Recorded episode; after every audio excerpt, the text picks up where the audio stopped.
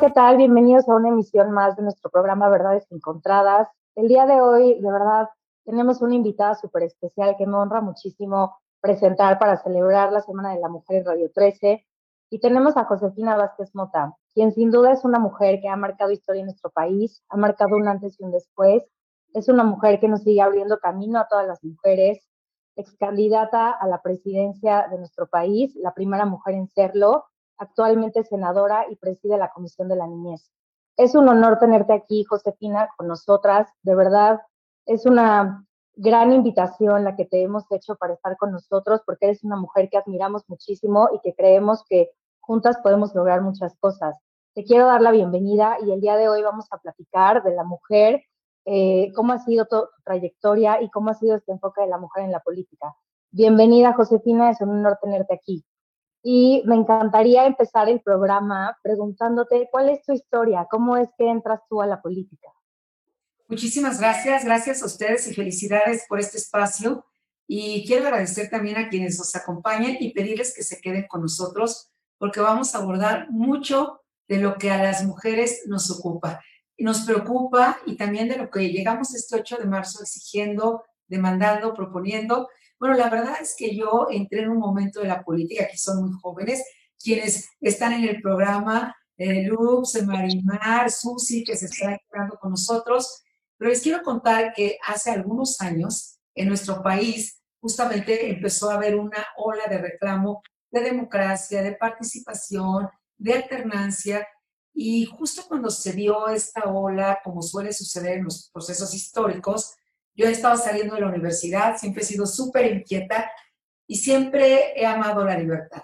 Para mí la libertad es un valor esencial por el que vale la pena luchar e incluso dar la vida y lo digo con toda honestidad. Y sentía que teníamos un México donde nos faltaban libertades, libertades de participar, libertades de tener una democracia más fuerte, mientras el mundo seguía cambiando. Me tocó todavía un México con una economía muy cerrada.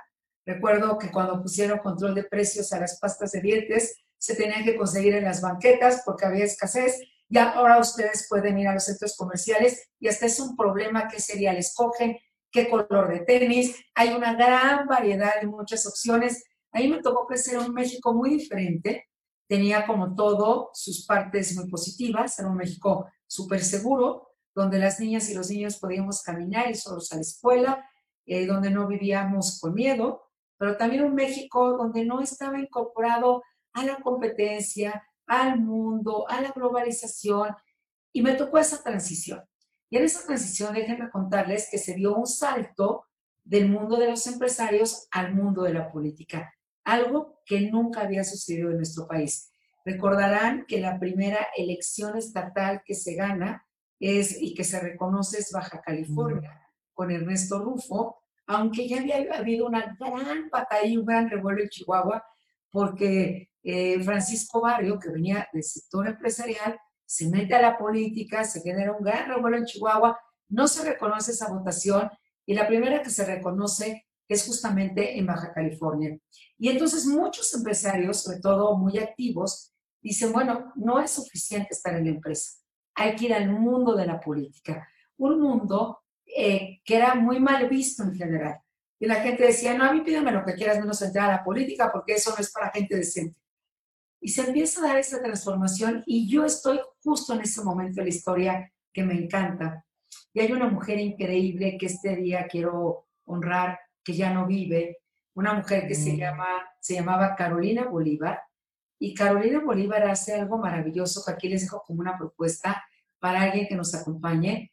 Ella decide reunir a un grupo de mujeres y jóvenes hombres que entonces teníamos montones de sueños por la libertad y la democracia y nos empieza a llevar al radio, a la televisión, ella siempre en segundo lugar, y ella nos empuja y nos impulsa, y así empiezo yo. Y empiezo a participar muchísimo en Coparmex, en las cámaras de comercio, y ahí conozco a Carlos Medina, pues a Luis Felipe Bravo, a Pancho Vargas, Alberto Cárdenas, toda esta generación que hubo de alternancias, y así es como empiezo a meter al mundo de la política, pero yo siempre desde la sociedad civil, me encanta dar conferencias, la verdad es que me iba súper bien. Cuando entré a la política a veces decía como Juan Gabriel, pero qué necesidad, para qué tantos problemas. yo era muy feliz, yo vivía muy bien, porque la verdad es que viajaba a, muchos países de América Latina, donde también había un revuelo completo, ya en Colombia, en Perú, en Argentina, muchos procesos estaban dando, era un mundo, pero sobre todo una América Latina en un cambio profundo, que ya las nuevas generaciones estaban reclamando. Y en ese andar conocí a Carlos Medina, y Carlos Medina, pues siendo muy emprendedor, me empezó a invitar hasta que un día me dijo, ya, ya no es suficiente que estés desde la sociedad civil, tienes que venirte al mundo de la política. Y pues resulta que yo me resistí, tenemos tres hijas que son mi gran adoración, estaban muy pequeñas, y cuando le dije a, a, Sergio, mi esposo, de que como que se me ocurre en el mundo de la política, entró en pánico. Yo nunca he pedido permiso en mi vida y jamás lo voy a, a pedir, y les digo que a nadie lo pida jamás, más que a sí mismas para ser felices y hacer nuestros sueños. Pero ese día, eh, pues rechacé la invitación al Congreso y ese día le dije a Carlos Medina algo que no se me va a olvidar. Creo que estoy renunciando a mi cita con la historia. ¿Quién iba a decir que tres años después, en el año 2000, justo cuando se hizo pues todo un ánimo de alternancia, yo dije me voy a tomar un año sabático porque había dado muchas conferencias ese año porque había tenido como 160 vuelos, este, y dije, ya es hora como de hacer un año un poco más en paz, y recibí la llamada de Carlos Medina y me dijo, ahora sí, apúntate. Y rapidísimo les cuento, y yo, yo la verdad tampoco estaba tan animada, no porque no quisiera, sino porque yo quería hacerlo desde la sociedad civil, yo no era ni militante del PAN ni de ningún partido, aunque evidentemente compartía sus principios. Pues resulta que para no hacer la historia más larga, el último día en que podíamos mandar un papelito, mandé el mío con la certeza de que obviamente no iba a quedar, no iba a ser considerada.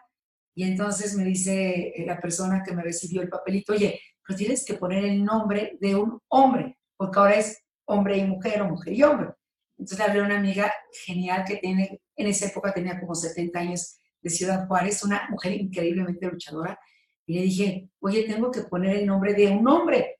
Y me dijo, pues pone a Abelardo Escobar. Y yo dije, pero ¿quién es Abelardo Escobar? Ay, tú ponlo. Es un hombre muy capaz, es muy bueno, es un hombre muy decente, es un agrónomo increíble. Tú ponlo. Y yo, con muy poca responsabilidad, anoté a don Abelardo Escobar en mi dupla, ¿verdad? Eso fue el miércoles. Y el viernes recibí una llamada de Carlos Medina que me dijo, de esas llamadas que luego recibimos, dijo, ¿estás parada o estás sentada? Dijo, siéntate porque vas en el primer lugar de la lista plurinominal de la quinta circunscripción y eres ya diputada. Y avísale al Abelardo Escobar que pusiste que ya quedaron en la lista y entonces que ir a Ciudad Juárez a buscar a Abelardo Escobar y rápidamente les digo que cuando pues sí, me incorporé al gabinete del presidente Fox tres meses después de haber tomado protesta como diputada, Abelardo Escobar vino al Congreso y durante dos sexenios fue secretario de la reforma agraria. No me equivoqué al ponerlo en mi fórmula, aunque sentía una pena espantosa cuando lo fui a ver a él y a su esposa y decirle que lo había apuntado sin su autorización, pero no me equivoqué al hacerlo. Así, Lux fue mi entrada a la política, eh, digamos, partidista, aunque ya llevaba muchos años participando a favor de la libertad y de la democracia. Oye, Josefina, qué, qué, gran historia. Y ahora yo me voy a ir 21 años después de lo que estás tú contando. Actualmente eres, senadora y estás este, en, la, Comisión de la Niñez. Y antes de empezar el programa estábamos hablando de eso. Y justamente en la Semana de la Mujer, ¿no? Que, que poco tenemos de, de, invitada de honor esta semana en el programa. Estabas hablando de la niñez, porque hablamos de los adultos, de las mujeres que somos actualmente, pero nadie se fija en la niñez y, quiero que nos cuentes eh, eso, por favor, tu papel en la comisión. Claro, Marimar, encantada. Me encanta que me hagas esta pregunta porque fíjate que, eh, fíjense que he ido aprendiendo muchísimo en esta comisión. Yo pensé que sabía mucho más de las niñas y los niños y hoy puedo reconocer frente a ustedes que es mucho lo que tengo que aprender. Y quiero invitarlas a que siempre habrá un espacio aquí para las voces de las niñas y los niños y las y los adolescentes.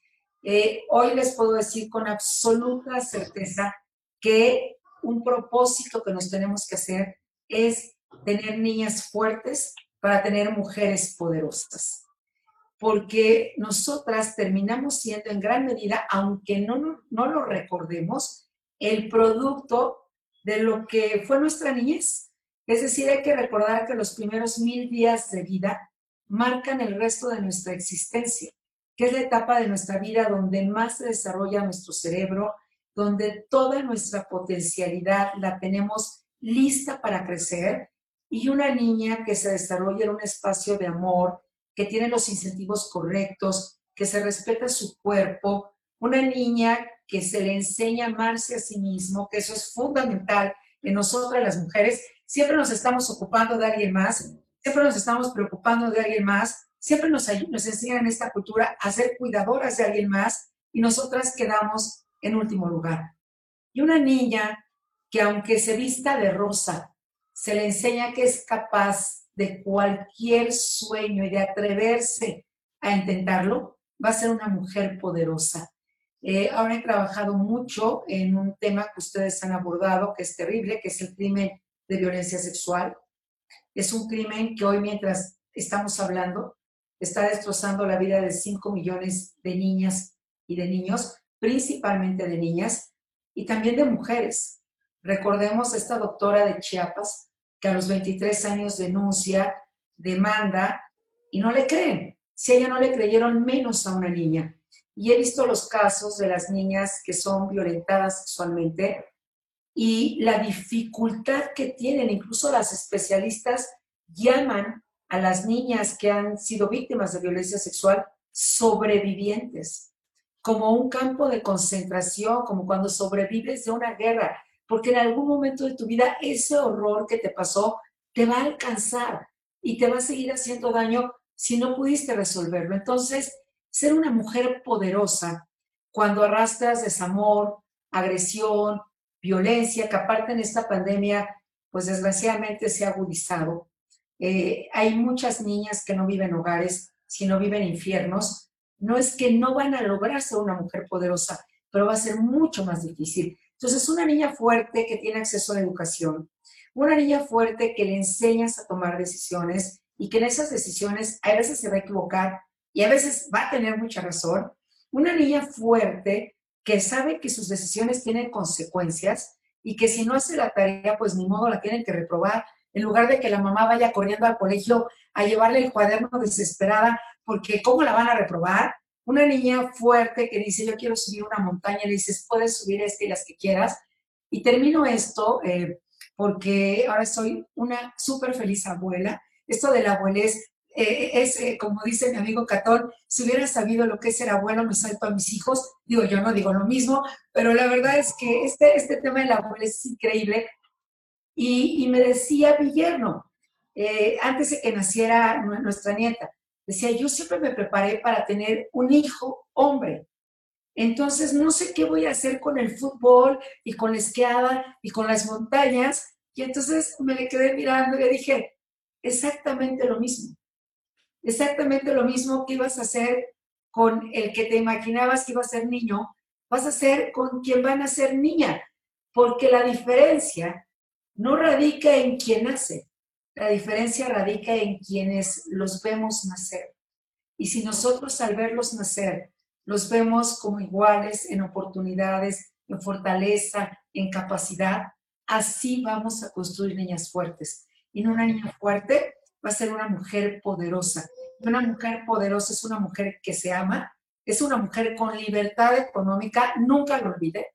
Una mujer con libertad económica siempre será mucho más poderosa que una mujer que no tiene libertad económica, que siempre tiene ataduras de ver en qué te lo gastaste, cómo te lo gastaste aquí. No, no, eso verdaderamente, y la libertad económica, no importa el decir de ingreso que se tenga, cambia la vida, porque la libertad económica lo que nos permite es perder los miedos. La libertad económica lo que nos permite es no permitir la violencia y la libertad económica lo que nos permite es ser mucho más fuertes aunque recientemente, con eso termino, leía a una feminista súper interesante que decía que no basta la independencia económica, o sea, ganar tu propio ingreso, sino la autonomía económica, es decir, decidir qué haces con tu ingreso. No solamente ganarlo, sino decidir qué haces con él. Entonces, mi invitación es, ¿queremos mujeres poderosas? trabajemos en niñas fuertes y las mamás de niños, varones, les pido, trabajen en nuevas masculinidades, en niños que no le tengan miedo al triunfo de las mujeres, en niños que hagan las actividades que tradicionalmente no se hacen. No permitamos la violencia a ningún niño contra una niña y enseñemos a una niña que el amor no tiene nada que ver con ninguna expresión de la violencia.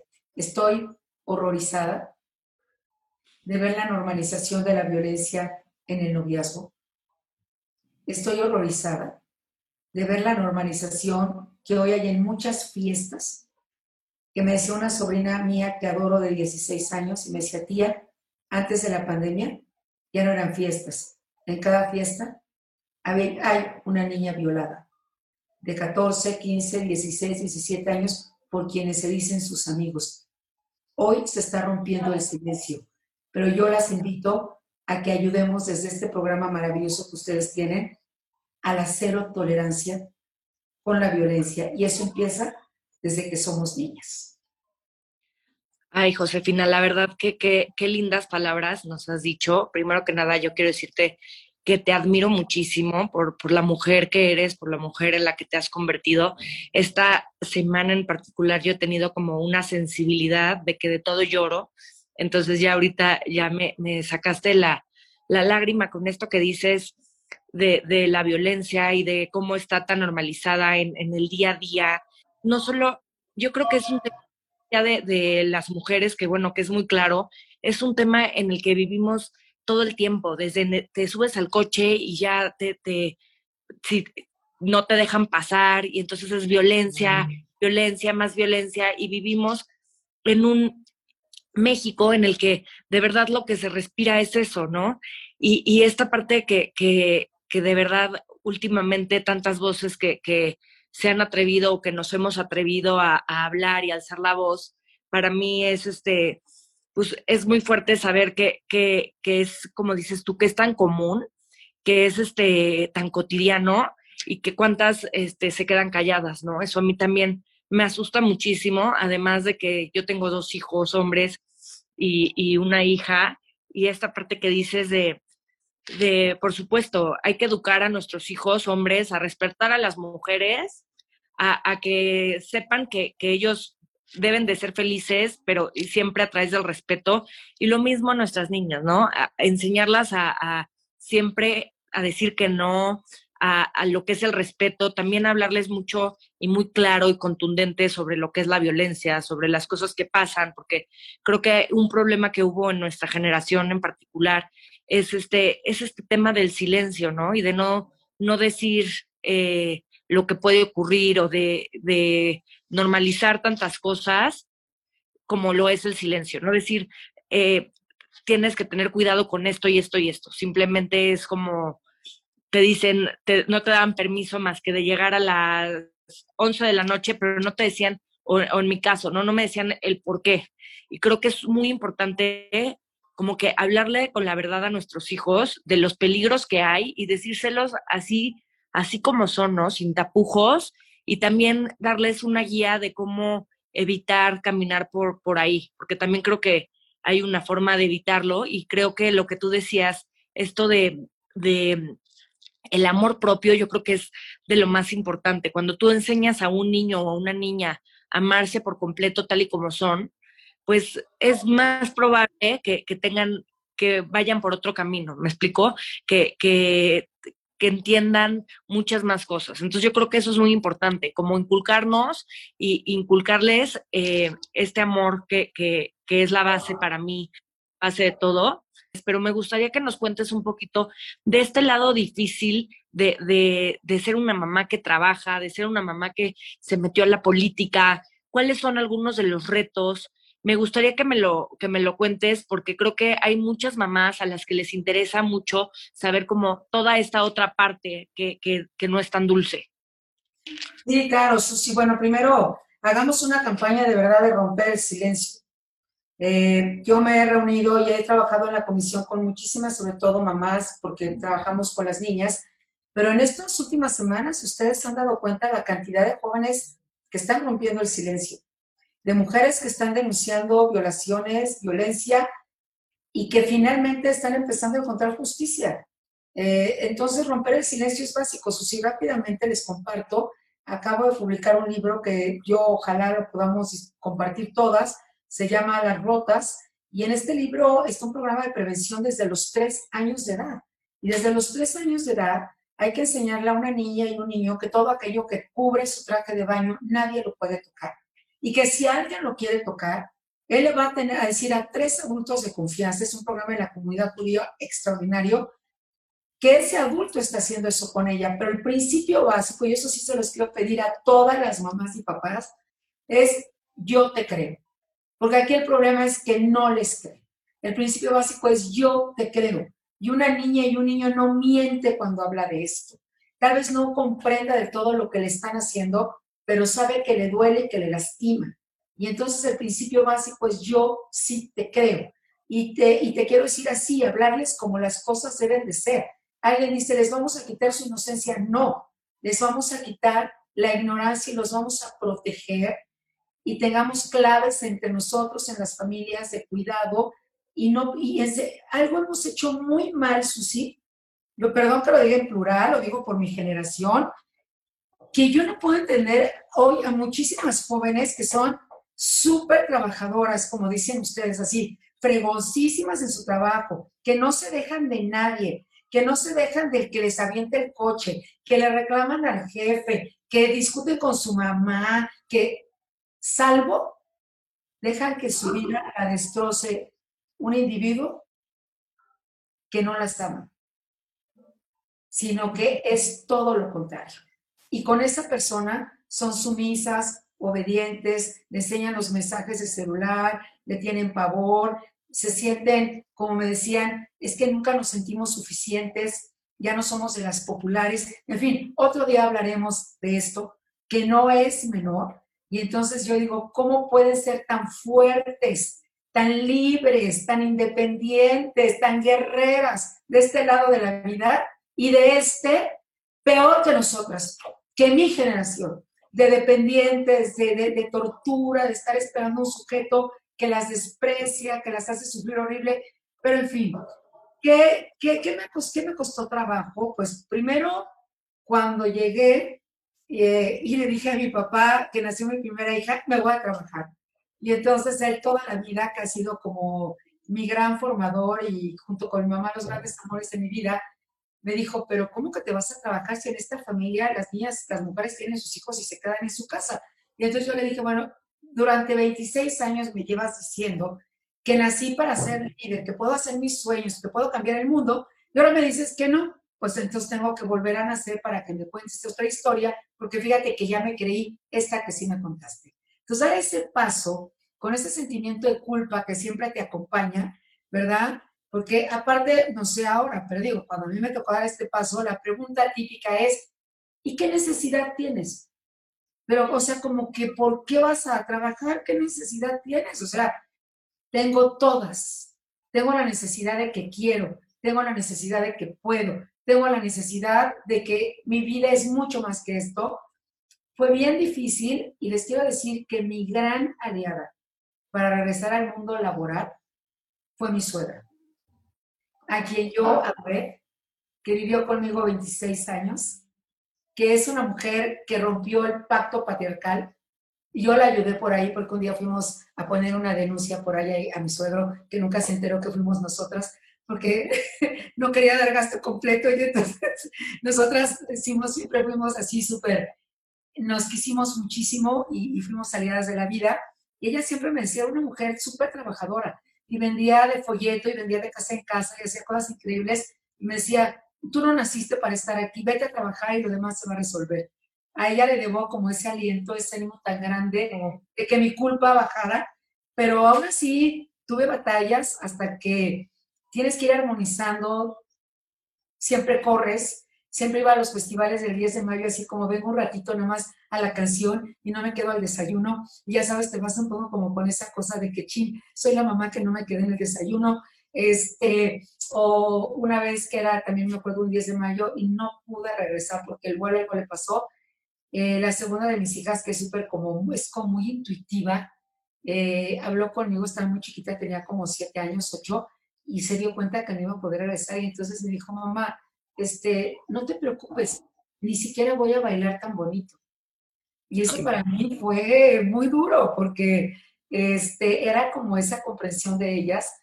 Y la verdad es que también tuve la posibilidad de que Sergio, mi esposo, en esa etapa de mi vida, pues ayudara de manera valiosa. Es decir, necesitamos pedir ayuda a las mujeres y luego nos cuesta mucho trabajo pedir ayuda. O sea, sentimos que pedir ayuda nos resta fuerza, nos resta poder. Pues no, hay que pedir ayuda. Hay que pedir ayuda y decir, no me alcanza, no me alcanza la vida. Y aparte se complica cuando nos da este tema, esta obsesión de la perfección, de la figura perfecta, de la talla perfecta, del cutis, quién sabe qué, de, pues no, no nacimos para ser perfectas. Está muy bonito que nos ocupemos de nuestro cuerpo, de nuestra salud, pero cuando se convierte en algo tan duro, nosotras somos muy violentas con nosotras mismas. Y entonces no nos damos permiso de ser más flexibles, de disfrutar más la vida, de decirle a los niños que igual me tengo que ir antes, pero que estoy haciendo algo importante, que a mí me gusta y que también lo de ellos es importante.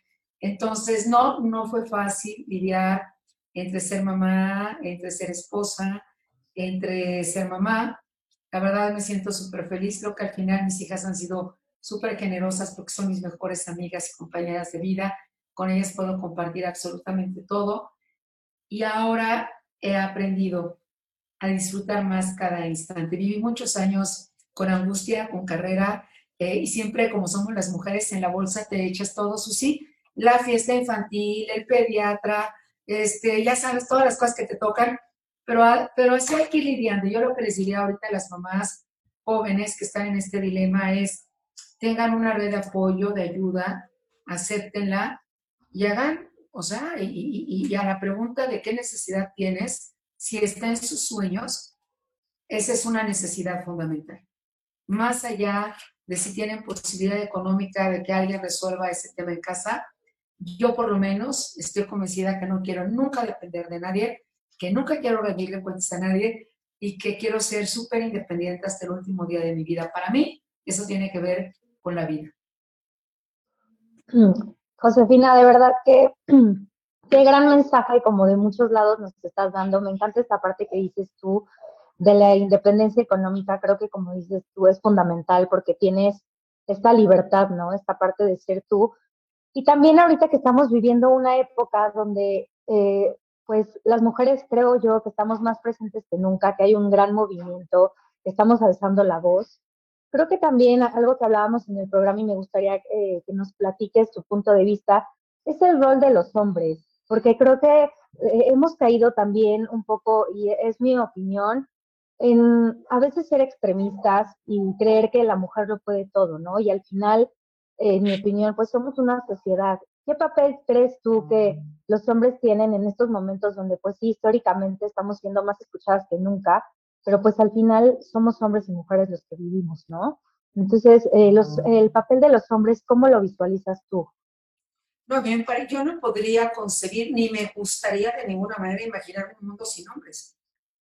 Así como no puedo entender un mundo o un día siquiera sin mujeres, eh, yo he tenido a lo largo de mi vida referentes varoniles que me han marcado para siempre. El más importante, sin duda, ha sido mi papá. O sea, ha sido mi gran referente, es el centro de mi vida en muchos sentidos.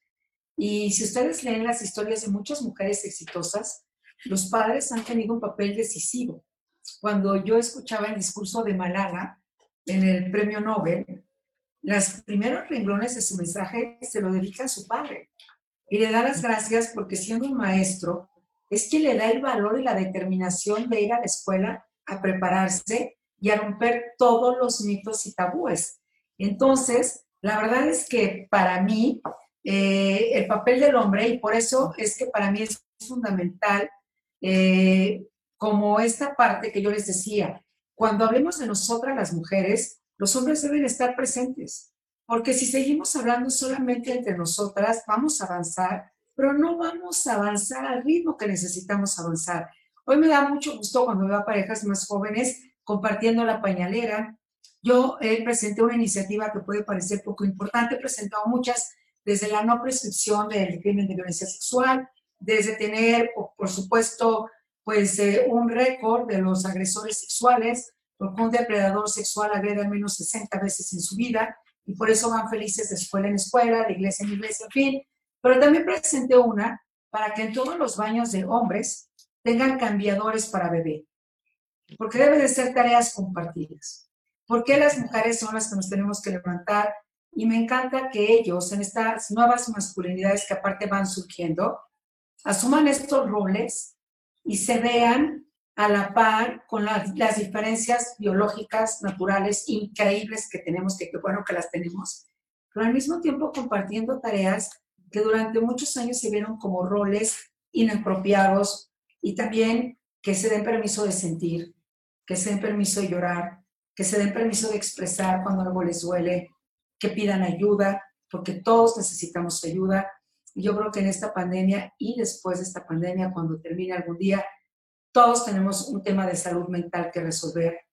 Y así como cuando nos duele una muela, vamos al dentista, no sé por qué nos cuesta tanto trabajo ayudar a curar el alma. Este, y tenemos que aprender. Entonces, a mí me encanta, Luz, que los hombres participen. En mi vida, aparte por mi tema profesional, siempre he convivido más con hombres que con mujeres. En ambos he encontrado cosas maravillosas y más en la política encuentras lo mejor y lo peor del ser humano ah, pero yo jamás renunciaré a un mundo sin hombres, digo, me muero. No, no, no, para mí es fundamental. Entonces, coincido en lo que dices. Yo tengo más una visión de hagámoslo juntos, rompamos el pacto patriarcal y eso tiene que ver con ellos, pero también con nosotras, porque esos mis reyes, esos machitos, esos señoritos que se creen dueños del mundo y de la vida de las mujeres y tan poderosos, y tan violentos, algún día tuvieron una mamá y vivieron en un hogar donde se les permitió que rompieran toda esta escala de valores y donde violentaran a la otra persona sin piedad y sin consideración alguna. Así que no, yo a mí me encantaría, y se los dije ayer en Querétaro, que el próximo 8 de marzo no hubiese como ayer que tuvimos cientos de mujeres en Querétaro, si no tuviéramos cientos de hombres también. Y también los escuchemos y también lo hagamos juntos. Y ya cada quien tomará su decisión, si quiere una nueva masculinidad o quiere seguir en sus privilegios, pero la verdad urge romper el pacto patriarcal, urge romperlo en las boletas electorales, en las familias, en los centros laborales, en los medios de comunicación. A mí esa pregunta que me hacían una y otro día cuando fui candidata, si México estaba preparado para una mujer presidenta, aprendí y aprendí muy tarde que no era una pregunta, que era una descalificación. Es como preguntarle a alguien si está preparada para ser maestra en una escuela, doctora en un hospital o jefa de familia en un país donde tenemos millones de jefas de familia. Entonces vamos abriendo brecha y vamos siendo influyentes con los hombres. O la verdad es que solitas, así solitas, vamos a avanzar, pero no lo vamos a conseguir como realmente lo necesitamos. Oye, Josefina, y, yo soy la que hablo de los años y, y pregunto, ¿no? 2012 yo me imagino que muchísima gente ni siquiera se preguntaba si eras capaz, ¿no? Por tus estudios, experiencia política, se preguntaba, ¿será capaz Josefina Vázquez Mota de ser presidente de este país porque es mujer? Y seguramente mucha gente te lo dijo y en la cara. Y aquí no quiero preguntarte ni nombres ni nada. Dos preguntas. ¿Qué contestabas? Y si en algún momento del estrés de la campaña política, algún día en tu casa dijiste, ¿y si es verdad? ¿Y si en verdad no puedo? ¿O alguna vez ¿Tuviste ese momento de flaqueza? Pues mira, fue una campaña muy desafiante. Yo les voy a contar tres momentos de la campaña, esperando que también nos ayuden a todas a tomar pues nuestros propios referentes. El primero es que yo tuve una contienda interna muy ruda en el PAN. Es evidente que yo no era la apuesta del presidente en ese momento de ninguna manera.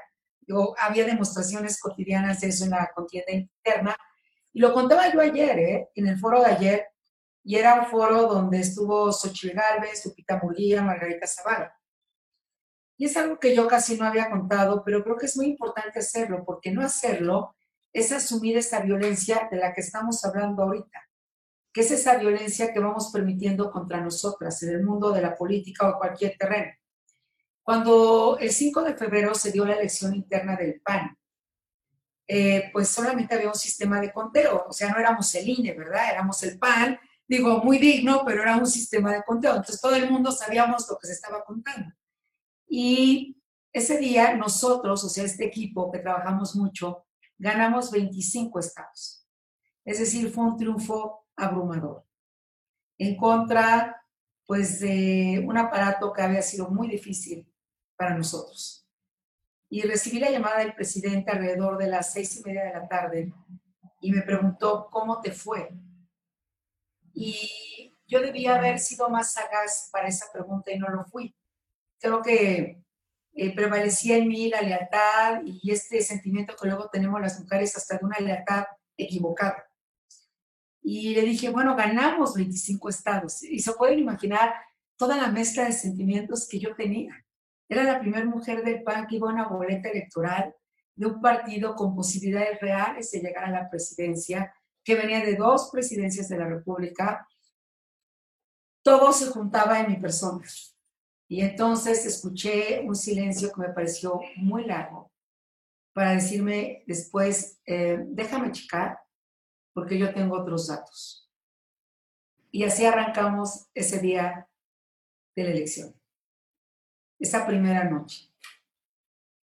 Lo otro es que esta pregunta que me acompañó siempre, yo aprendí, se los decía hace rato más tarde, que no era una pregunta, una descalificación. Entonces, lo que yo quiero decir es que el día que alguien le hagan esta pregunta, no la responda. Y que diga, no puedo responderte porque no es una pregunta, es una descalificación. Cuando me hagas una pregunta, con mucho gusto te la respondo. Pero lo que tú me estás haciendo es una descalificación y es una violencia de género y no te la voy a permitir. Listo, se acabó, sin dar más explicaciones. Me pasaron muchas cosas, algunas ya hasta me daban risa porque una noche llegó una cena con empresarios, todos súper importantes, yo iba preparadísima en mi agenda de política exterior y de seguridad. Bueno, se podrá imaginar todo lo que ocupa y significa. Y entonces la primera pregunta sale de aquel grupo así de empresarios súper importantes y el empresario que levanta la mano y dice, yo quiero empezar. Yo ya estaba listando, ya saben, mis siete respuestas, ¿verdad? Como mujeres aplicadas, llevabas así toda tu lista. Y me dice, oye, ¿y por qué no te pusiste tu anillo de casada para la cena? Y yo, no puede ser cierto que me estés preguntando esto. O sea, no creo que jamás a un hombre que en la carrera de una campaña se le puso anillo de boda en el cuarto le pregunte, oye, ¿me puedes explicar por qué no traes tu anillo de boda a la cena? O sea, puedes tener hijos fuera del matrimonio, puedes hacer lo que te venga en gana y eso a nadie le importa. Entonces, eso, te demuestra cómo el rasero con que se nos sigue viendo a las mujeres es muy diferente. Tu vida personal, cuánto mides, cuánto pesas, cómo te cortas el cabello. O sea, todas esas cosas tienen un peso que no tienen en la vida de ellos. Y esto sigue siendo una realidad. Y tal vez la parte para mí más difícil, eh, por un lado, fue darte cuenta de las traiciones, y entenderlas tal vez demasiado tarde y que no, no te dieron, o sea, esa oportunidad. Eh, en el segundo debate, el presidente Fox me había acompañado en Monterrey públicamente para mostrar su apoyo a mi candidatura. Y eso debió haber sido, no sé, cinco o seis días antes del segundo debate. Ya llegamos en un momento, yo llegué de mucha presión en la campaña a Guadalajara eh, la verdad es que en ese debate nos fue muy bien, lo gané, pero ya era un momento muy difícil en la campaña. Y esa noche antes del debate, para quienes hemos vivido un debate presidencial, es una presión, pues que es muy fuerte. Y él había vivido un debate o varios debates presidenciales, el presidente. Y me llegó un mail. Yo estaba emocionadísima cuando vi un mail de él porque dije, wow, o sea, me está mandando a decir que te vaya súper bien, porque aparte como presidente conmigo siempre fue muy apoyador y yo me subía a mis mensajes y siempre me decía, échale Josefina, dale para adelante, ¿no? Así, muy apoyador. ¿Y cuál sería mi sorpresa? Que fue una terrible sorpresa, que cuando abrí ese mail, pues era para decirme que no me iba a apoyar a mí, que iba a apoyar a otro candidato. La noche antes del debate. Y para mí fue un momento muy difícil entonces, sé que hay alguien que quiera ser candidata, una noche antes de los debates o momentos claves, nunca vea su celular, nunca abra un mail, nunca abra un mensaje, porque probablemente se encuentre ese mensaje que en lugar de dar aliento y fuerza, va a generar un gran dolor. Eh, yo respeto totalmente su decisión, pero creo que el momento fue un momento muy inoportuno y muy violento para mí. Entonces, pues sí, hay momentos en que sí decías, esto está siendo muy difícil, pero a mí algo que siempre me ha llenado la vida es la gente. Entonces, salir cada mañana a dar la batalla, aún sabiendo, sobre todo en la última etapa de la campaña, que ya el triunfo estaba muy lejano, ya no era una posibilidad real, porque hay que ser muy realistas. Yo cada mañana me levantaba y salía como si fuera el primer día de la campaña. Hubo unos que fueron muy largos, hubo muchas noches de insomnio, como que a ratos se juntaron las tormentas perfectas, pero a cambio de eso me quedo con lo mejor, me quedo con las niñas que aprendieron mi nombre, con los niños, me quedo con las mujeres, los hombres que me acompañaron, me acuerdo con la imagen de un papá en el Estado de México con un niño aquí cargado su arriba y me decía, vas a ganar, Josefina, vas a ganar, y lloraba mientras me gritaba. Me quedo con esas emociones de volver a caminar el país, de aprender lo que no había aprendido todavía. Entonces, en mi vida elijo quedarme con esa parte y no con las otras.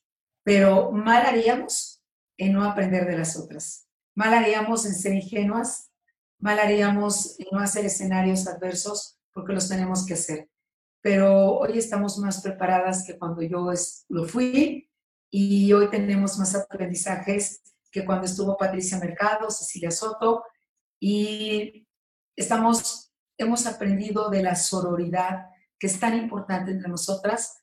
Así que pues ya son algunas etapas que viví en mi campaña y que fueron momentos de muchos retos.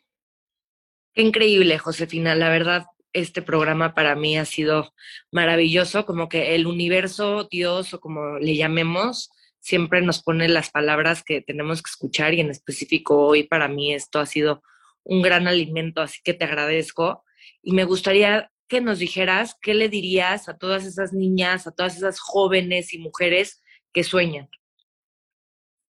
Ah, no, pues lo, primero que les quiero decir es que sueñen siempre, que tengan más sueños que vida que así pueda parecer un sueño que es una locura, no lo borren de su lista, no lo borren de su corazón, no lo borren de su mente, que vale la pena vivir la vida con pasión, que la pasión y la emoción es algo que te hace vibrar y que cuando la pierdes, pierdes pedazos de vida, que vale la pena hacer listas de gratitud, porque nunca hacemos nada solitas, siempre hay alguien a nuestro lado o más de alguien que nos está ayudando a hacer esos sueños y que aprendamos de, la gratitud, que hagamos cuenta de lo que tenemos, mucho más de lo que no tenemos, y que la edad no radica en las arrugas o en la piel o en el cumpleaños, sino la edad está en el número de sueños y en la, en la intensidad con que vivimos.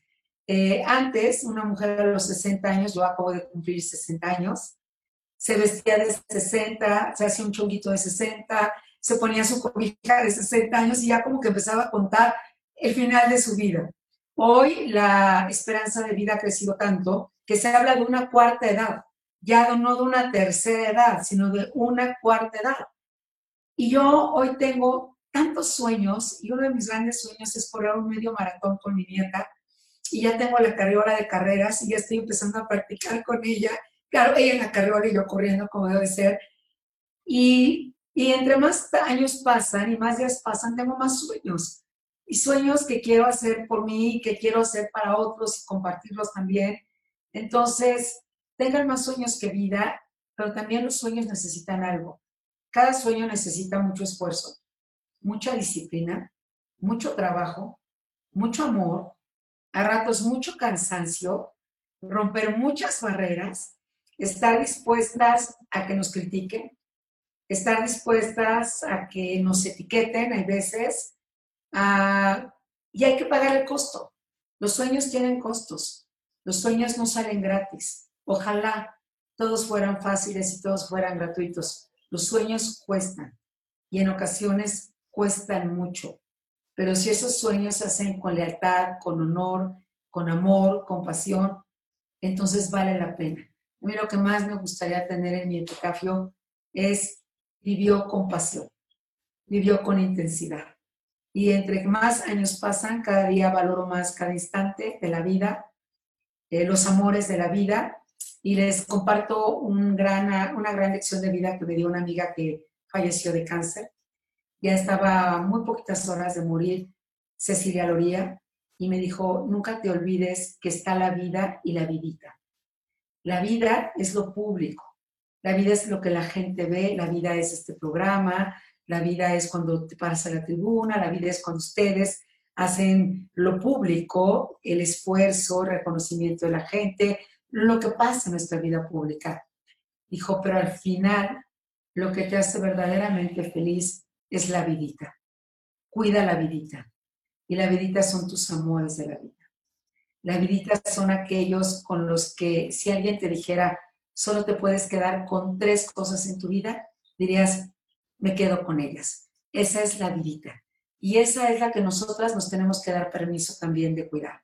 Porque luego tratando de cuidar la vida de los demás y haciendo los sueños de los demás, dejamos de hacer nuestros sueños y dejamos de construir y de cuidar nuestra vidita. Hay que tener la vida con B mayúscula. Yo siempre le escribo con B mayúscula y suelo decir casi todos los días que hay que brindar por la vida. Hay que brindar como quieran, con té, con agua, con café. A lo que me refiero es, hay que celebrar la vida diario. Y hay que encontrarnos razones para celebrar. No estar esperando que alguien me venga a dar una razón. Y si no tengo una causa, invéntense una causa, que hay muchas en la vida y sobran, y luchen incansablemente por ella hasta el cansancio. Como dicen los yucatecos, hay que gastar la vida.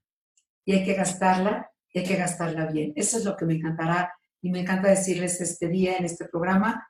Así que a soñar y a actuar y a trabajar para que los sueños también sucedan. Josefina, muchísimas gracias de verdad por tus palabras. Te iba a preguntar conclusiones, pero sin duda estas palabras nos dejan, bueno, a mí en lo personal, con acabando este programa con tanta inspiración de decir, voy a seguir adelante, ¿no? Gracias por ser una mujer que ha sido sin duda un parámetro para muchas de poder seguir una admiración total, de poder decir, bueno, como decías tú, se pueden presentar muchos retos, muchas, eh, muchas dificultades, ¿no? Pero al final, el día de hoy, eh, te consideramos una gran mujer, sin duda un gran ejemplo. Y pues te quería preguntar conclusiones, pero de alguna manera me has dejado sin palabras. Entonces, este... muchas gracias. Solamente me encantaría decirles que como en la vida siempre hay subidas, bajadas, caídas, y el gran reto es que las caídas encontremos la fuerza para levantarnos y seguir adelante. Y no vale la pena vivir ni con rencores ni con odios, eh, porque eso nos resta libertad, fuerza para una buena vida. Hay una canción que me encanta que se llama Honrar la vida. Y hoy es tiempo de honrar la vida. Y eso es lo que deseo para todas ustedes y me siento muy halagada y muy agradecida por esta invitación y muy orgullosa de haber compartido este día con todas ustedes y también las felicito por todos sus logros y comparto el orgullo de su vida. Josefini, ¿dónde te pueden encontrar? ¿En qué redes te pueden encontrar para las personas que te quieran seguir? Pues a ver si me ayudan ustedes ahí a poner en mis redes, pero arroba Josefina, depende, en Instagram o en Facebook o en Twitter, dependiendo. Ahora en las redes sociales nos comunicamos mucho, todo el tiempo, también en la página del Senado. Ahí subimos todo el tiempo lo que estamos haciendo a favor de las niñas, de los niños. Entonces, comuníquense, eh, estemos cerca, porque hay algo que nos une por encima de cualquier diferencia, y es el orgullo de ser mujeres. Y no hay muro, ni nada, ni nadie que nos detenga. Somos más fuertes que todo eso porque estamos unidas y aprendemos cada día más que no importa el color de piel, nuestro origen, nuestra religión, nuestra ideología, por encima de todo, somos mujeres. A disfrutar ser mujeres y a construir un mundo con más paz y empatía y un México grandioso que ya de, en sí lo tenemos, pero que ocupa más de cada una de nosotras. Así que pues eh, nos encontramos en cualquiera de las redes sociales y estoy feliz de haber estado con ustedes y estoy segura que abrirán este espacio para las voces de muchas niñas, niños y adolescentes que tienen mucho que decir y mucho que enseñarnos. Gracias. Claro que sí, muchas, muchas gracias. Y rapidísimo, porque estamos llegando al final de nuestro programa, eh, tu conclusión, Susi, y después Mar, para ya cerrar. Yo, yo solo, de verdad, puedo decirte, decirles, gracias Guadalupe por, por invitar a esta gran invitada. La verdad, eh, para mí ha sido como una gran lección de vida escucharte. Te agradezco muchísimo y claro que creo que hay que luchar por nuestros sueños, que sí se pueden y que, y que claro, hay que trabajarlos, pero siempre saber que, que, lo podemos hacer en equipo y que si las mujeres recordamos el poder tan grande de creación que tenemos y entendemos que no somos competencia, que al contrario estamos aquí para sumarnos, podemos romperlo y podemos lograr y construir todo lo que queramos. Yo estoy segura de que, de que este es nuestro tiempo, de que es el momento de las mujeres, el momento de que despertemos juntas y de que luchemos por tener un mundo mejor para nuestros hijos y para nuestras hijas. De verdad, muchísimas gracias por, tus palabras. Me, dejas llena de energía y muchísimas gracias a mis compañeras Lups y Marimar por este gran programa. Las admiro con todo mi corazón y para mí es un privilegio y un honor poder caminar este camino con ustedes. Y, y, yo la verdad es que me siento honradísima, Josefina, de tenerte y ojalá que más mujeres abran caminos como tú y no solamente en la política, que abran caminos en cualquier ámbito de la vida que se propongan, pero que abran caminos y que sean mujeres fuertes, que se quieran, porque si te quieres tú, ya reflejas todo lo demás y logras lo que tú quieres. Programa de lujo por tener a Susi, por tener a Luz, por tener a doña Josefina Vázquez Mota con todo el amor y con todo el respeto y gracias a todos por, por escucharnos. Muchas gracias, hasta pronto. Muchísimas gracias. Les recuerdo que nos pueden ver todos los miércoles a las 9 a.m. por Switch, YouTube, Instagram, a través de Radio 13 Digital. Muchas gracias a todos.